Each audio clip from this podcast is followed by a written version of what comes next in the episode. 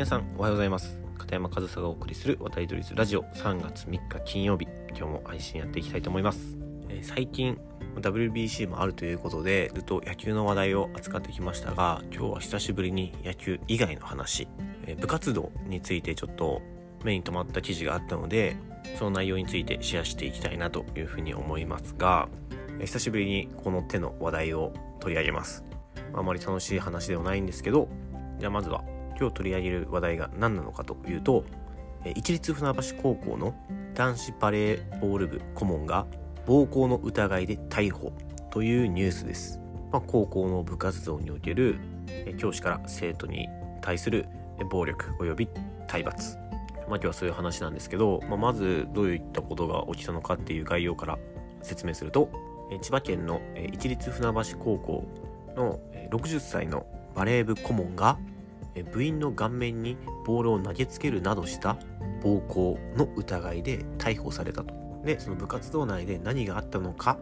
一律船橋高校が会見を開いたということが、まあ、ニュース、え記事になっていたのを僕は目にしました。でも逮捕というふうに出ているので、逮捕されてるみたいなんですけど、ちょっとまあ内容を読むと、警察によると、去年、令和4年ですね、去年11月に、同校の体育館でバレー部の練習中、男子部員1人に対して髪の毛を掴んで引っ張ったりボールを顔面に複数回投げつけるなどして暴行した疑いが持たれていると。男子部員はミスしたことを理由に上半身裸にされた。ということで警察は関係者から相談を受けて調査を進めていたと。でこれ学校側の話だと2月27日先週ですね。2月27日に一律船橋高校に警察が来校したと。で校長にこの件について話をしたところ校長は初めてこの案件について知ったと。でその後また警察から、えー、学校に電話があってその顧問学校の先生が逮捕されたということを説明を受けたというふうに学校側は説明していて学校側はその学校の先生とも話はできていないし警察が捜査しているからどの生徒が被害を受けたのかっていうことも把握できていないと、まあ、こういった出来事が2月27日に起きていたみたいなんですよね。でこれってちょっと珍しいパターンだなって思ったのが大体こういう部活動内で起きた体罰だったり暴力っていうのはまず学校に話がいって学校が処分を決めたり、まあ、教育委員会だったり、まあ、交代連だったり高野連だったりそういったところが処分を決めたりすると思うんですけど今回はもういきなり警察が捜査をしているということでもうすでに逮捕という風にもなってますしこういう部活動の暴行とか体罰で逮捕っていうのはなかなか珍しいんじゃないかなと。であの僕もねその事実関係を確認できるわけじゃないのでその暴行があったという前提で話をするとまあ暴行をしてねしかも生徒と教師というデフォルトでその力関係という上下関係があるような関係で一方的に暴力行為に及んだということはまあ、逮捕という結果になってもう仕方ないというか僕はもうそうするべきだとこれまでも思っていました。むしろこれまでが警察に行く前に学校やその教育委員会とかそういった連盟が処分を下すことによって本来こうやって暴行とかって本当に逮捕に値する行為のはずなのにそういう学校とか部活に守られていたその顧問スポーツの指導者ってたくさんいたと思うんですよね。でもそれをもう警察が関与するとこういう結果になるということが公にされたっていうことは僕はある意味ではすごくいい抑止力になるというか、まあ、そういう人がそういう捕まるから暴力を振っちゃいけない体罰をしていないと思ってる人が指導者になること自体間違いなんですけどそういう間違った考えを持った人への抑止力にもなるんじゃないかなということで今回のこの出来事がこうやってちゃんと公にされたっていうことはその社会としてはポジティブに捉えるべきじゃないかなと。でこの会見の中でその日頃のこの60歳の顧問の、えー、態度だったり指導についてその校長が答えているんですけどいわゆるレシーブ練習であちこちにボールを散らす練習をしていたところそれは少し厳しいんじゃないかという声も聞かれたとでもこういう練習も厳しいと言われたらバレエで鍛えることは難しくなっている時代なんですよねと、校長と話したというふうにその会見の中で、校長が言っているみたいなんですよ。でまあ確かにその状況をまあ想像するにあたってまあその選手に対してボールを投げつけるという行為を用いた練習っていうのはバレーというスポーツの特性上仕方ないものだとは思うんですよ。野球とかサッカーとかバスケットボールみたいにそのボールが当たることを前提としてないスポーツに比べるとボールが当たることを前提にしているスポーツだからその指導者選手に対してボールを投げつけるという行為自体はむしろその環境で当たり前だと思うんですよ。ただその100歩譲って生徒に対してボールを投げつけたことはバレーというスポーツの特性上仕方のないことでありそれが顔面に向けて複数回というのもまあ最悪言い逃れはできると思います。なんですけど髪を引っ張ってっていうところはもうアウトじゃないですか。だし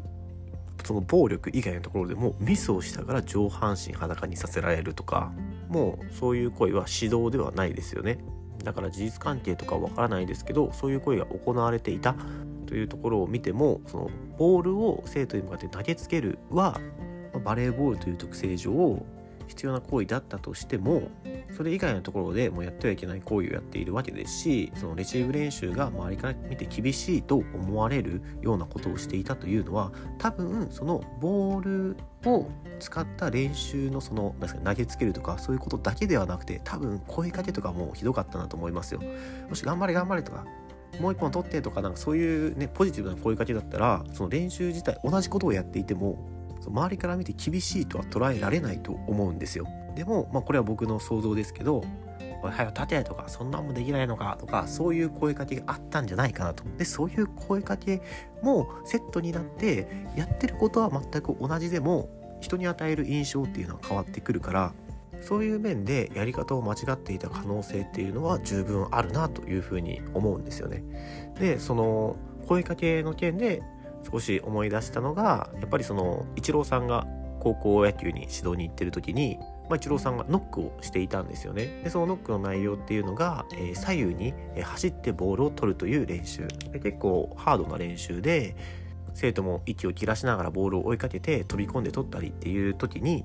イチローさんは「おい頑張れ!」とか「走って!」とかそういうポジティブな声かけを生徒にしてしていたんですよねけどあれをもしイチローさんが「おいそんなもん取れないのか早く立てよ!」とか「下手くそだな!」とかイチローさんそういうの言わないですけどもしそういう風にやっていたら僕らが受け取る印象も変わっていたと思うんですよ。イチロー厳しいことやってんなってでもやってることは一緒なんですよ。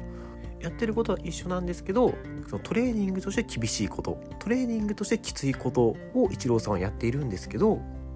何、て言うのかなその人と接する上で厳しいこととかきついことっていうのはやってないんですよね。そこってすごく大事なところで同じことをやっていても受け取り方っていうのは変わるし逆にその厳しく言う時は言わないといけないという場面もあるんですけどその厳しく言うっていうのもその人格を否定したりだとかその相手のメンタルに ダメージを与えようとするその悪意のある声かけっていうのはどんなタイミングでも適したものではないですしそういうのが時代のせいにして使えなくなることを指導ができなくなるとかそういうふうに言ってる人っていうのはもうそもそも指導力がないんですよ。でその指導力のなさを暴力として生徒にぶつけるこれはもう本当にあってはならないことだしもう暴力を行ったのであれば逮捕されるというのはもう社会のルールですし、まあ、学校という場でねそういうことは決して起きてはいけないのにまだまだこういう出来事っていうのはなくならない。でこうやって表に出てきてないだけでこういうことってたくさんあるはずなんですよね。だからこそこういうニュースっていうのはしっかり取り上げてシェアをしてこういうことがまだ合ってるぞと。そのスポーツの現場であれ部活動であれ暴力行為が行われた場合には逮捕されるし罰を受けるべきはその暴力を行った人だということをしっかり社会として認知していかないとうやって実際にその暴力とかしている人っていうのは気づかないからその周りがそれはダメなことだということでそういう目を向けていくことがそういうね時代でできなくなったっていう言い訳ではあるんですけどもうそういう風にしていくしかないですよね周りから。だから今回部活動内の暴力で逮捕者が出たということは部活動の顧問をされてる人だったりスポーツの現場や人に教える指導者という立場に立つ人はしっかり認識しておくべきじゃないかということで